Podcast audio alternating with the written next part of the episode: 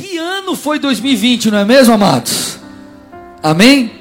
2020 foi um ano cheio de surpresas. Se você tentar voltar, nós estamos no dia 3 de janeiro de 2021. Volte um ano atrás. Há exato um ano atrás. Tenta lembrar lá do dia 3 de janeiro de 2020. Você imaginava que nós enfrentaríamos o que enfrentamos até então? Não, não imaginávamos. Amém? Nós não imaginávamos tudo que enfrentaríamos, as coisas acontecerem como aconteceu. Porém, amados, uma coisa eu provei nesse ano e eu creio que você também. Todos aqueles que permaneceram no centro da vontade de Deus foram aperfeiçoados, amém? Todos aqueles que permaneceram no centro da vontade de Deus foram aperfeiçoados. Se você me perguntar assim, pastor, é, resume 2021 uma palavra, eu resumiria nessa: fomos aperfeiçoados, aperfeiçoamento. Agora, obviamente, aqueles que permaneceram no centro da vontade de Deus. Então, eu terminei, por exemplo, o culto da virada na nossa igreja, agradecendo ao Senhor, Senhor, obrigado, porque tudo cooperou. E como amado, eu cresci, eu amadureci nesse tempo. Eu acredito que você também, quem amadureceu esse ano aí, amém? Glória a Deus, que bênção. Agora, o que, que eu percebi como pastor em toda essa estação que nós vivemos, e eu quero usar isso aqui como gancho, como link, para nós conversarmos sobre aquilo que o Senhor de fato colocou no meu coração. O que, eu percebi como pastor? Que 2020 ele revelou a vida espiritual de todos nós, ou eu não gosto de usar muito esse termo, mas a espiritualidade de cada um como estávamos vivi, é, vivendo com o Senhor. 2020 revelou, 2020 botou isso num, num, num quadro, na tela, na, na vitrine. Nós, se nós pudéssemos dividir os cristãos em 2020, eu acredito que nós dividiríamos em três grupos. Amém? Pelo menos essa é a divisão que faz sentido para mim. Primeiro, aqueles que deixaram ao Senhor. Infelizmente, toda essa estação é, em toda essa estação nós percebemos que alguns deixaram ao Senhor, deixaram o Senhor. Inclusive, talvez aqueles que eram novos na caminhada, precisavam, como bebês espirituais que eram de colo, que alimento fosse dado na boquinha, porque de fato é assim. Porém, em meio a lockdown, fecha igreja, abre igreja, toda essa loucura, alguns, né, enfim, pessoas se perderam. Existe um segundo grupo, que é o grupo daqueles que se apagaram, aqueles que, em meio às pressões, é, permitiram que a chama do Espírito, que a paixão pelo Senhor, enfim, fosse, se apagasse. E terceiro grupo, e eu espero que esse seja você, é o grupo daqueles que aprofundaram suas raízes. O grupo daqueles que aprofundaram as suas raízes. Amém? Eu quero falar sobre qual grupo hoje? Hoje eu quero falar sobre o segundo grupo, aqueles que se apagaram. Amém? É, se você se enquadrar nesse grupo, essa mensagem vai entrar como flecha no seu coração. Se você não se enquadra nesse grupo, você vai pelo menos entender sobre parâmetros, sobre princípios e coisas que você pode praticar para que você não caia nessa mentira, amém? Mas para que você viva impulsionado pelo Senhor, caminhando em paixão, queimando pelo nosso Rei Jesus, amém?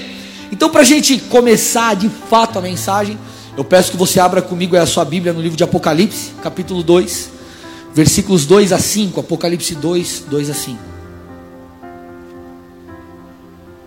Esse é um trecho onde o Senhor fala com o anjo da igreja de Éfeso, com a igreja de Éfeso. Um texto muito conhecido, talvez você já tenha lido, escutado até uma pregações sobre. Nós vamos aprender com ele, usá-lo como base aqui para essa ministração. Então diz assim: Conheço as obras que você realiza, tanto o seu esforço como a sua perseverança Sei que você não pode suportar os maus e que pôs a prova os que se declaram apóstolos e não são, e descobriu que são mentirosos. Você tem perseverança e suportou provas por causa do meu nome, sem esmorecer. Tenho, porém, contra você o seguinte: você abandonou o seu primeiro amor. Lembre-se, pois, de onde você caiu.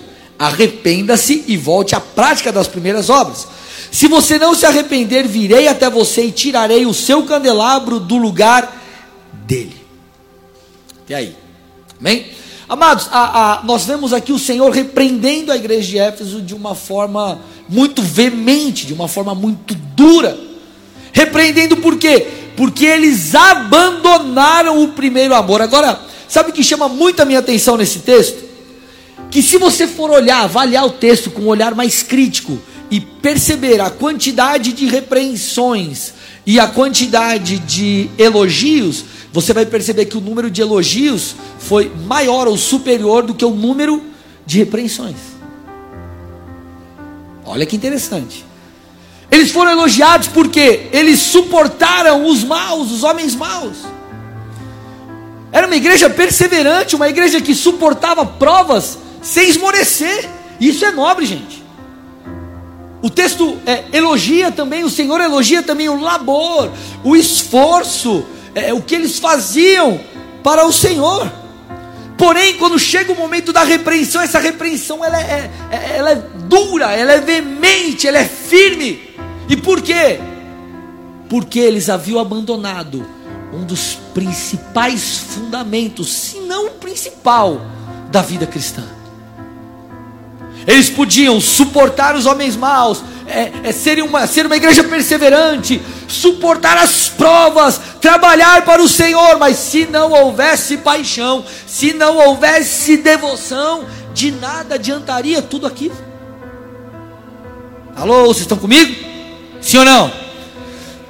É muito interessante porque quando Jesus ele é questionado sobre o maior mandamento da lei, da Torá, o maior, qual que é o grande mandamento?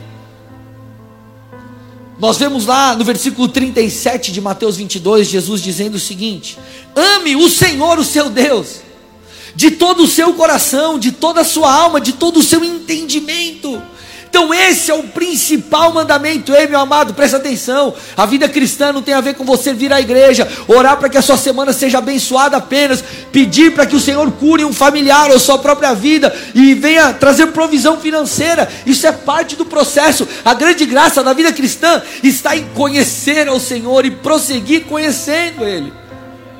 A grande graça da vida cristã diz respeito a, a, a conhecermos mais e mais o Senhor. Essa é a grande graça. É muito interessante porque quando nós lemos ali Apocalipse 2, ei, vocês abandonaram o primeiro amor. Quando você vai estudar ou procurar ali o original grego da palavra, é, abandonaram, esse abandonou, abandonar, ele fala sobre um marido que se divorcia da esposa. É um desligar, é um rompimento então ele está falando: ei, vocês, é como se vocês se divorciassem de mim. Fala também sobre deixar ir, eles deixaram a paixão, a devoção, a intensidade ir. Fala também sobre negligenciar, então eles negligenciaram esse fato, ou essa paixão, essa, essa maneira de viver intensa no Senhor. Então, é, não foi um tipo, ah, o primeiro amor, tipo, foi. Foi um ato voluntário, ainda que eles tenham sido omissos, eles sabiam daquilo. E por que, que eu estou te falando isso? Quantos não estão assim? Suportando as provas, perseverantes, talvez lendo a Bíblia, com um ministério até frutífero, frutífero, talvez sua célula bombando como nunca antes, mas quando você olha para a vida particular com o Senhor, não há mais paixão não há mais devoção, não há mais intensidade, não há mais sede, não há mais fome, não há mais desejo. Ei, amado, presta atenção. Eu tenho algo comigo, e eu espero, pela graça de Deus, ver isso pela minha vida toda. Eu não busco ao Senhor apenas porque eu tenho que dar algo para a minha igreja, ou para aqueles que o Senhor me, enfim, me instrui a ministrar. Eu busco em primeiro lugar porque eu quero conhecê-lo, porque eu desejo, porque eu amo. E essa tem que ser, esse tem que ser a, a, a, o desejo do seu coração. Sabe o que acontece, amados? Esses são dias onde nós temos acesso a muita informação, é muita coisa. E quando nós olhamos para a vida espiritual de, de, de algumas pessoas, elas sabem muito sobre Deus. Cara, sabem muito sobre Deus só que não necessariamente conhecem Deus. Eu vou repetir. elas sabem muito sobre Deus, mas não necessariamente conhecem Deus. Vamos lá, vamos ver se vocês vão ser corajosos o suficiente. Quem aqui já fez parte de algum fã clube? Levanta a mão, vamos lá. Ó, oh, temos algumas pessoas. Fã clube. Então vamos lá, fã clube. Fã. Fã. Cheio. Jesus. Fã clube. Aê, deu certo. Imagina aquelas meninas de fã clube. E, cara, sabe tudo do determinado artista, sei lá, sabe tudo. Data de nascimento, sabe? É... Qual que é a comida predileta, sabe? Onde mora, sabe? Nome dos filhos, sabe? É... Filme que mais gosta, sabe tudo, tudo, tudo. Aí você pergunta, tá, mas você já teve um tempo com esse artista, já sentou na frente dele, conversou, frequenta a sua casa, você frequenta a casa dele? Não. Sabem muito sobre, mas não conhecem. Assim, muitos cristãos têm vivido. Sabem muito sobre Deus, mas não conhecem Deus. Citam versículos, enfim, mas não têm intimidade com o Deus da Bíblia. Vocês estão aqui, gente? O Senhor está falando com você já aí ou não? E muitos é, é, é, até começaram bem, estavam bem, caminharam por um tempo, por anos bem, queimando pelo Senhor. Só que essa estação, ou não sei qual motivo, permitiu com que se esfriassem. E essas pessoas, elas sabem muito sobre Deus, mas não conhecem Deus. Por algum motivo perderam a intensidade, perderam a paixão, perderam a devoção. Continuam até com as suas disciplinas espirituais, continuam até frutificando em coisas externas, mas externamente estão mortos, frios, são como sepulcros, sepulcros caiados. Por fora é lindo maravilhoso, mas dentro há um morto, há uma pessoa morta, estão mortos. Agora, qual é a boa notícia para esses? A boa notícia é que o Senhor tem renovo. Você tinha que dar um glória a Deus aí. Eu vou voltar, vou voltar. A boa notícia é que para esses o Senhor tem renovo. Aleluia. Por que, que o Senhor traz essa repreensão à igreja de Éfeso? Não é porque simplesmente queria condená-los, mas é porque desejava que eles voltassem ao primeiro amor. Tanto é que ele dizia: arrependa-se, se lembre, lembre-se de onde você caiu e arrependa-se. Então o Senhor tem para mim para você renovo, nós vemos isso é, é, é, em toda a Escritura, por exemplo, Isaías 40. Os jovens se cansam e se fatigam, você conhece esse texto. E os moços de exaustos caem, mas os que esperam no Senhor renovam suas forças. Então, essa é uma verdade bíblica, o renovo. E o interessante é que renovam as suas forças, se você for estudar a raiz dessa palavra, ele fala sobre basicamente duas coisas que me chamam muito a atenção. Primeira, brotar novamente. Então, quando o Senhor traz renovo sobre você, presta atenção, Ele faz brotar novamente aquilo que havia se perdido, Ele faz brotar novamente a paixão por buscar o Senhor. O desejo de você acordar mais cedo e falar, cara, eu vou acordar mais cedo, eu vou ler a Bíblia, eu vou dormir mais tarde, eu vou ler a Bíblia, eu vou orar, eu vou buscar, eu não vou faltar no culto. O Senhor tem o poder de fazer brotar novamente isso. A segunda coisa que esse, essa palavra nos ensina é sobre vir de modo novo. Então o Senhor ele tem poder para gerar algo novo dentro de você. Agora, isso exige de nós reconhecimento da nossa falha. Isso exige de nós arrependimento. Quando nós olhamos para a vida e ministério, por exemplo, do rei Davi, você percebe é, lá no Salmo 51, é um salmo muito interessante, versículos ou versos 10 a 12, põe para mim aí. Perceba a fala desse homem. Aqui ele havia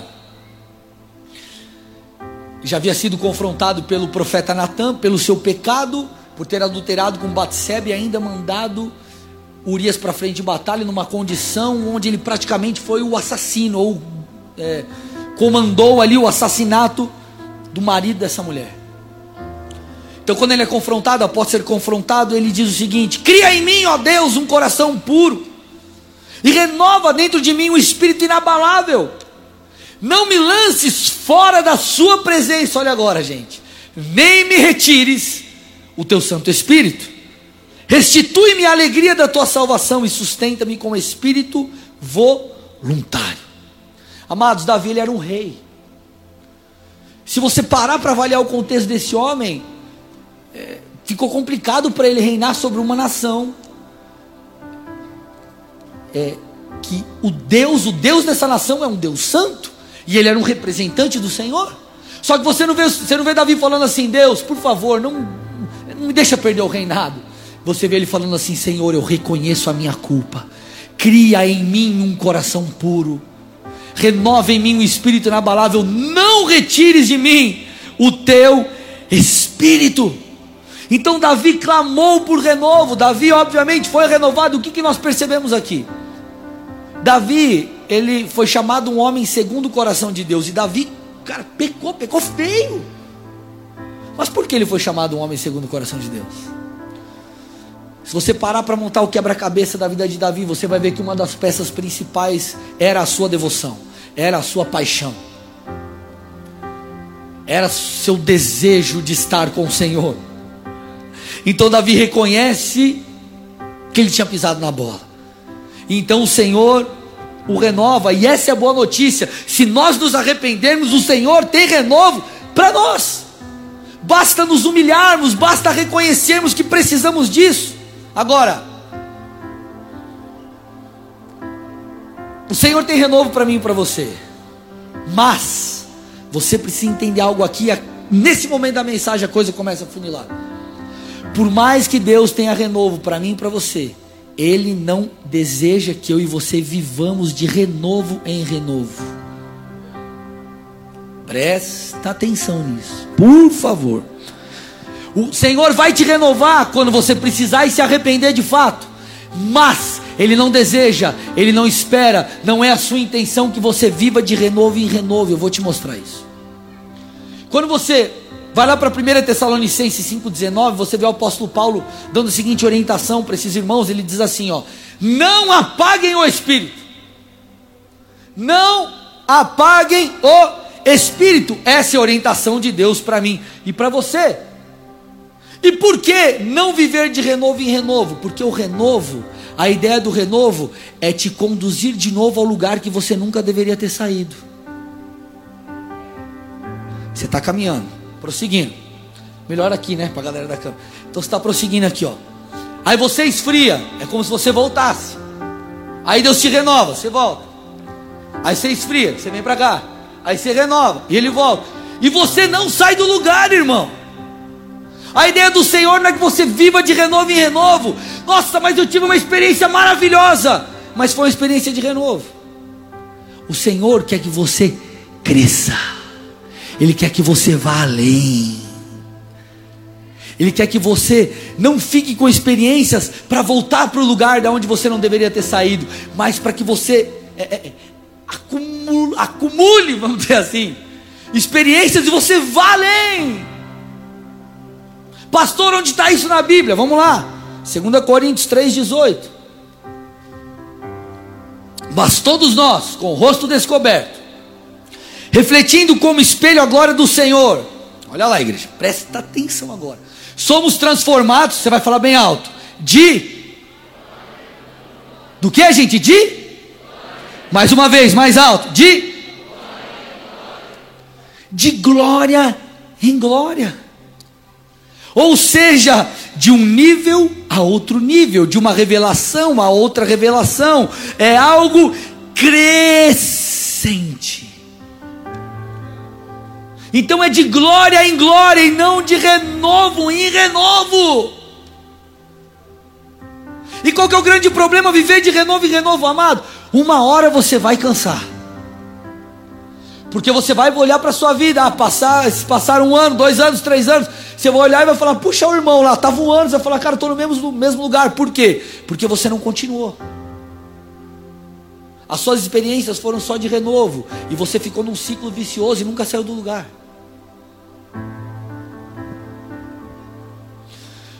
Só que o que nós precisamos entender é que a responsabilidade de manter a chama acesa não é de Deus, é sua, é minha, é nossa. A responsabilidade de manter a chama acesa é nossa, eu vou te provar isso biblicamente. Nós fomos feitos sacerdotes, amém? O Senhor nos fez sacerdotes. Então vamos lá, vamos avaliar um texto aqui. Levítico 6, 9, põe na tela aí para mim.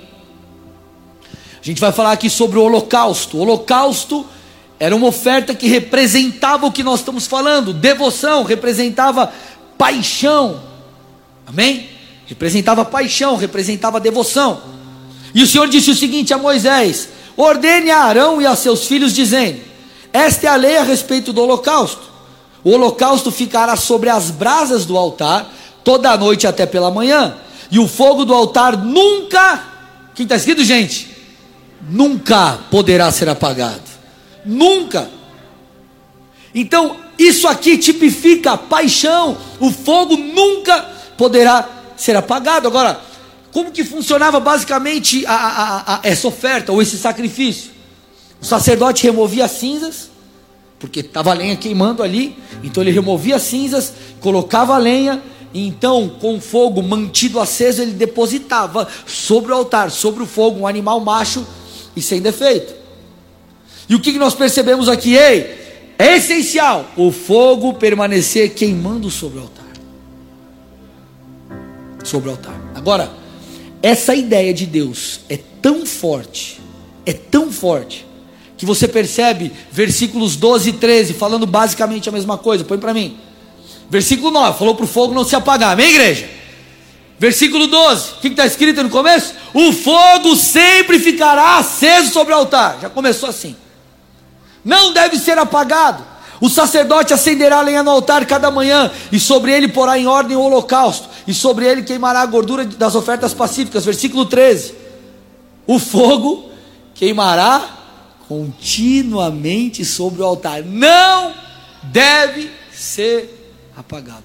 Por que o Senhor nos diz isso no versículo 9, no versículo 12 e no versículo 13? Por quê? Porque tantas vezes o Senhor estava ou está trazendo para a parte prática nossa aqui, reforçando essa ideia, essa necessidade. Nós precisamos manter o fogo aceso, nós precisamos dar atenção a isso. O primeiro mandamento é: ame o Senhor. Agora, como de uma forma prática fazer isso? Como de uma forma prática manter a chama acesa? Manter o fogo queimando no nosso coração, é, é manter-se apaixonado por Jesus. Dentre tantas coisas que nós poderíamos falar aqui, eu acredito que uma das importantes, uma das questões importantes é nós entendermos nessa relação de sacrifício, fogo, paixão, quem nós somos ou como nós devemos nos portar. Lembra? O sacerdote vinha, removia a cinza, colocava a lenha e depositava um animal, que era o sacrifício, e o fogo vinha sobre o animal. Hoje, o fogo não vem mais sobre um animal, o fogo vem sobre nós, que somos o sacrifício vivo. Então o Senhor ele não deseja queimar mais, obviamente, um animal, mas ele deseja liberar o seu fogo sobre nós. Só que para isso nós precisamos entender quem somos nessa relação. Quem somos vai determinar a nossa mentalidade, o nosso comportamento, as nossas ações. Quem nós somos? Ou o que nós somos? Somos o sacrifício. Vou te mostrar isso biblicamente, alguns textos. Romanos 12, 1. Portanto, irmãos, pelas misericórdias, pelas misericórdias de Deus, peço que ofereçam o seu corpo como sacrifício vivo, santo e agradável a Deus. Este é o culto racional de vocês. Romanos 6, 13. Paulo também dizendo aos romanos: também não ofereçam os membros do corpo ao pecado, como instrumento da injustiça, mas como pessoas que passaram da morte para a vida, ofereçam a si mesmos a Deus e ofereçam seus membros a Deus como instrumentos de justiça. Paulo falando aos Coríntios, 1 Coríntios 6, 20: Por que vocês foram comprados por preço agora? Glorifiquem a Deus no corpo de vocês. Naquela época o animal era colocado sobre o fogo, hoje nós nos lançamos no altar do Senhor. E por que, que muitos não têm mais queimado? Porque não têm se lançado sobre o altar do Senhor. Como? Não tem mais buscado santificação, não tem mais buscado consagração, não oram mais, não pagam mais o preço pela intimidade com Deus, meu amado, por favor, preste atenção. Existe um preço para que eu e você andemos em intimidade com Deus. Existe um preço, nós precisamos dar a resposta certa.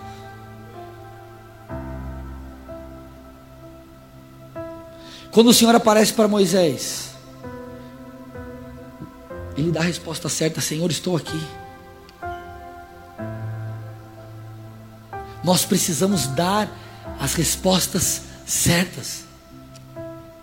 Quando Isaías tem uma visão do trono de Deus, ele fala: Senhor, eu sou um homem de lábios impuros e os meus olhos te viram. Ele dá uma resposta. Nós precisamos dar a resposta, amado. Nós temos diante de nós a palavra de Deus. O Espírito de Deus habita em você. Ele te convence do pecado, da justiça e do juízo. Ele opera em nós o querer e o efetuar. Agora nós não podemos ser apáticos, mas nós precisamos nos entregar de verdade. Nós precisamos levar a vida cristã e a busca a Deus a sério. Pastor, não consigo vencer tal pecado, meu irmão. Entra no teu quarto, começa a orar, dobra seus joelhos, clama, busca o Senhor, leia a palavra, engole a Bíblia de coração aberto. Eu duvido que o Senhor não te santifique. Eu duvido que você não mude. Amados, não é questão de informação, é questão da vida de Deus em nós. Não é uma questão do que você sabe, mas é uma questão de quem e o quanto você o conhece. Ah, pastor, mas a salvação é, é, foi, foi, foi pela graça, foi pela graça, não de graça. Porque Jesus precisou pagar um preço, então o que foi liberado sobre nós é um favor imerecido. Agora, buscar ao Senhor, ter intimidade com Deus, tudo isso exigirá de nós algo. Agora, será que estamos dispostos a ser o sacrifício? Será que nós estamos dispostos a acordar mais cedo, dormir mais tarde, santificar as nossas vidas? Será que nós estamos dispostos a abrir mão de coisas ilícitas e talvez até listas que você percebe que o Espírito Santo tem falado no teu coração que tem te atrapalhado? Amado, você é um, sacrifício. E qual é a métrica do sacrifício? A métrica do sacrifício é o altar. Eu preciso estar no, eu preciso estar no altar. O fogo precisa estar sobre mim. E se algo tem tirado do fogo, isso não é métrica para você.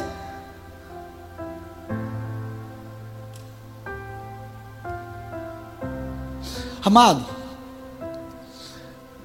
Lucas, quando ele escreve o livro de Atos, Lá no capítulo 20, versículo 24, ele relata uma das falas do apóstolo Paulo que é, é, é poderosíssima essa fala.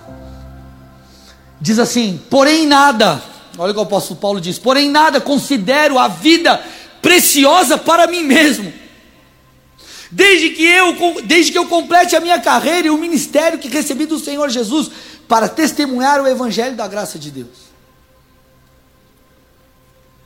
Aqui o apóstolo Paulo ele não está dizendo que ele não considera a sua vida preciosa no intuito de minha vida não vale para mim, eu quero tirar minha vida. Não, não, é, não é esse contexto, não, irmão. O que ele está falando aqui é: ei, a minha, meu padrão moral, os meus valores, os meus desejos, não são métrica para mim. A métrica para mim é o desejo do meu pai. É nisso que eu vou me gloriar, é esse vai ser, é nisso que eu vou me moldar, é nisso que eu vou colocar o meu coração, e não na minha própria vida, amado.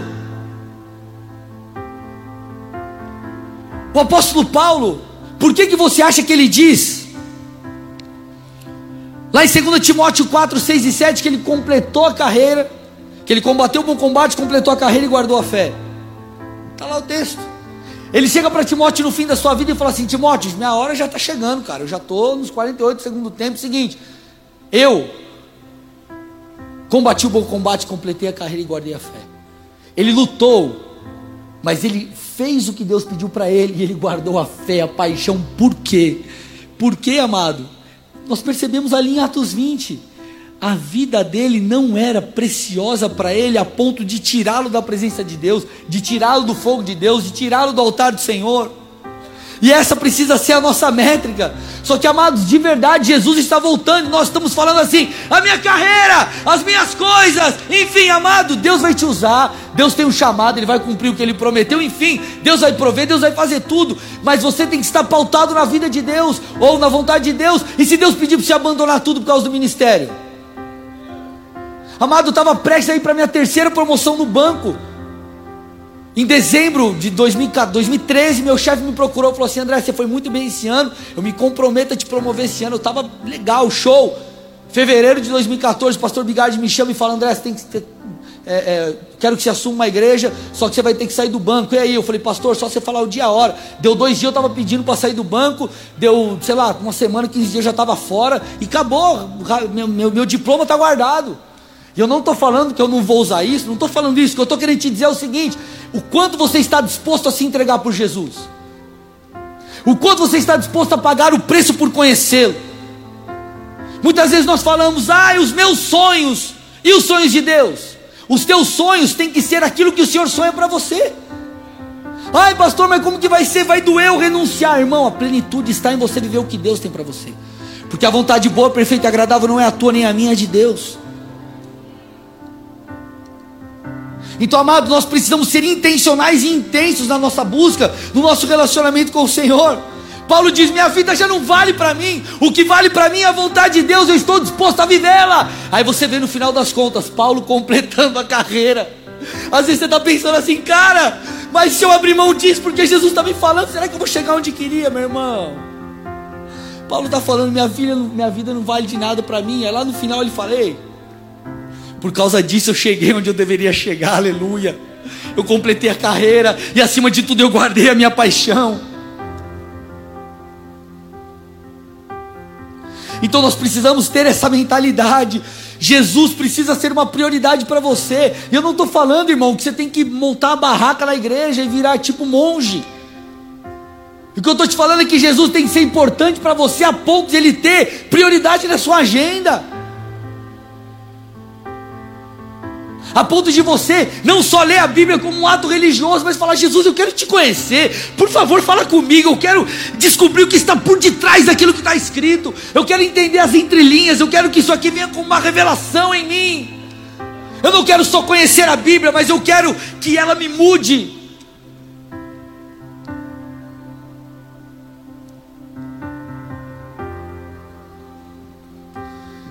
Lá em João 10, Jesus diz assim: eu conheço as minhas ovelhas e elas ouvem a minha voz.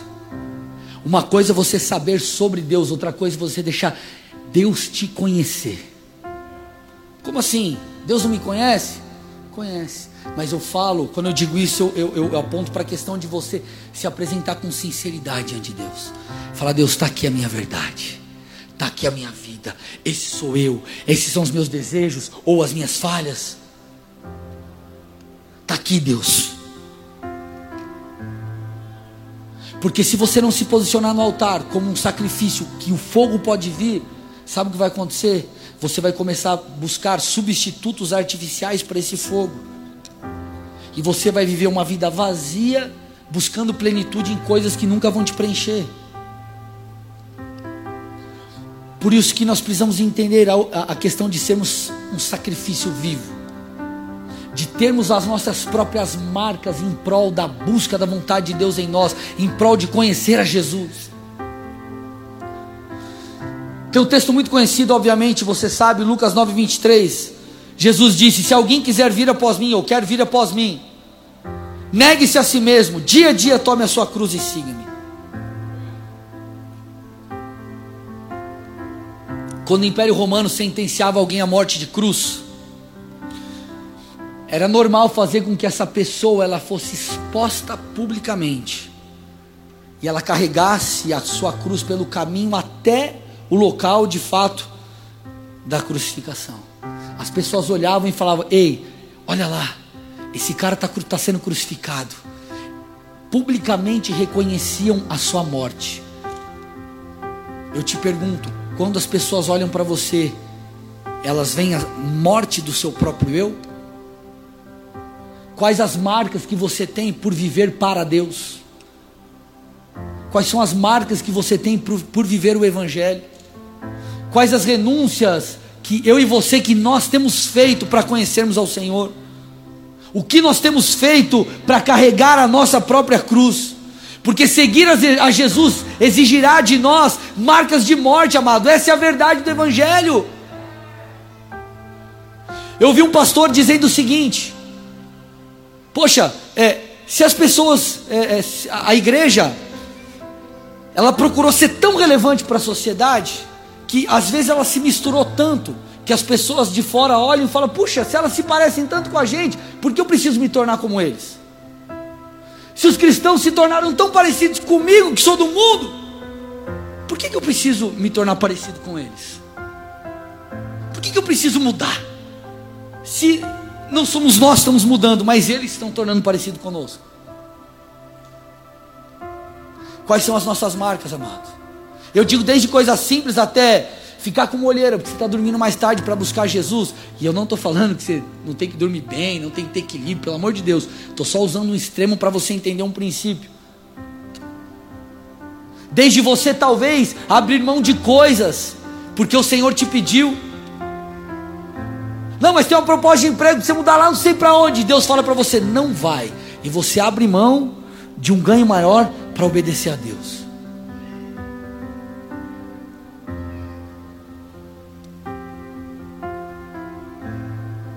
Jesus precisa ser o primeiro.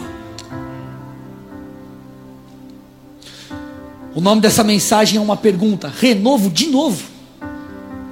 E eu pergunto para você: renovo de novo? Eu não estou aqui querendo colocar peso sobre você, nem desmerecer o renovo que Deus tem para nós. O que eu estou querendo te dizer é que Deus quer que você avance, Deus quer que você vá além.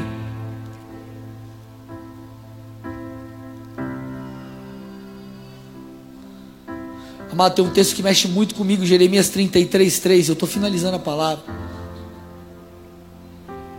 Diz assim: Invoca-me e te responderei. Anunciar-te-ei coisas grandes e ocultas que não sabes. Amado, esse texto está falando: invoca-me, eu vou te responder. Eu vou mostrar para você coisas que elas estão escondidas. Você ainda não sabe. E se elas estão escondidas, tem que procurar. Você, eu e você temos que ir atrás. Só que Deus, ele não se esconde, amado como alguém que fica atrás de uma parede que você não pode ver, ele fica assim, ó. Porque ele quer que você o veja. Ele só quer que você saia do seu lugar, dê a volta e o procure. Ele deseja se revelar aos seus filhos. Só que a questão é como nós, como nós descobriremos coisas grandes, ocultas, se muitas vezes nem o básico nós fazemos. Se muitas vezes não, nem manter o altar pegando fogo nós mantemos. Levítico 6,12: O sacerdote acenderá a lenha no altar cada manhã. Amados, se você precisa de um renovo, o Senhor vai te renovar hoje. Ele vai te visitar poderosamente. Mas Ele espera que você vá além. Ele espera que você cresça. Ele espera que seja de glória em glória na sua vida. Ele espera que no final de 2021, independente das coisas externas, se você tem dinheiro, se você não tem, se você passou por luta, se não passou, se você pregou, as pessoas te ouviram ou não, não estou falando de ministério, eu estou falando da sua vida com Deus.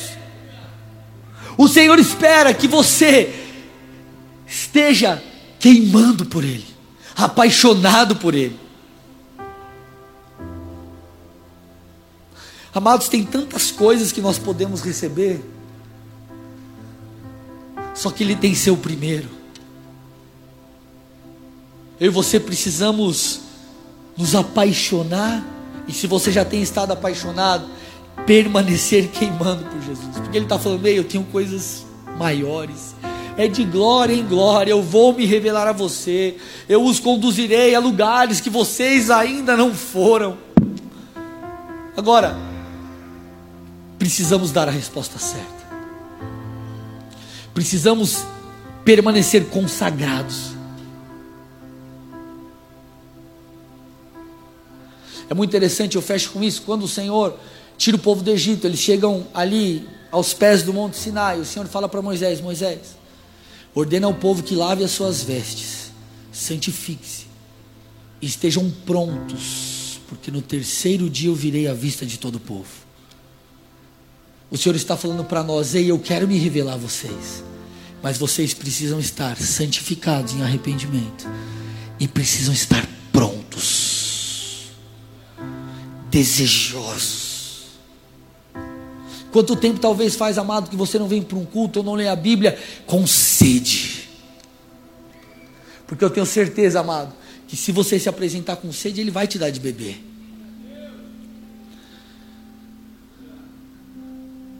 Por que, que nós muitas vezes somos tocados em conferências, em eventos? Sabe por quê? Claro, o Senhor nos marca, é um momento especial, é um momento, é um encontro nosso com Deus também. Mas porque nós nos preparamos para isso. Nós muitas vezes jejuamos. Nós muitas vezes, cara, a gente vem cheio de expectativa. Aí você sai direto do teu trabalho, corre, pega o primeiro lugar na frente e você fala: "Cara, eu preciso". E meu irmão, essa sede ela traz uma resposta dos céus. A Bíblia diz: "O semeador saiu a semear". A grande questão não é a semente nem o semeador, a grande questão é o solo. Se o solo do nosso coração, se houver desejo, se estiver preparado, arado, pronto, a semente dará frutos. Amados, em 2021, que o Senhor seja o primeiro na sua vida. Que o Senhor seja o primeiro na sua vida. Que você possa, meu irmão, continuar queimando por Ele. Que você possa avançar na sua vida com Deus. Que você possa conhecê-lo mais e mais que você receba revelações que você ainda não recebeu, que você seja santificado, moldado. Mas para isso, precisamos nos comportar como um sacrifício vivo. Precisamos ser o sacrifício colocado sobre o altar. Precisamos, como sacerdotes, manter a chama acesa. Em nome de Jesus. Feche seus olhos, curva sua cabeça.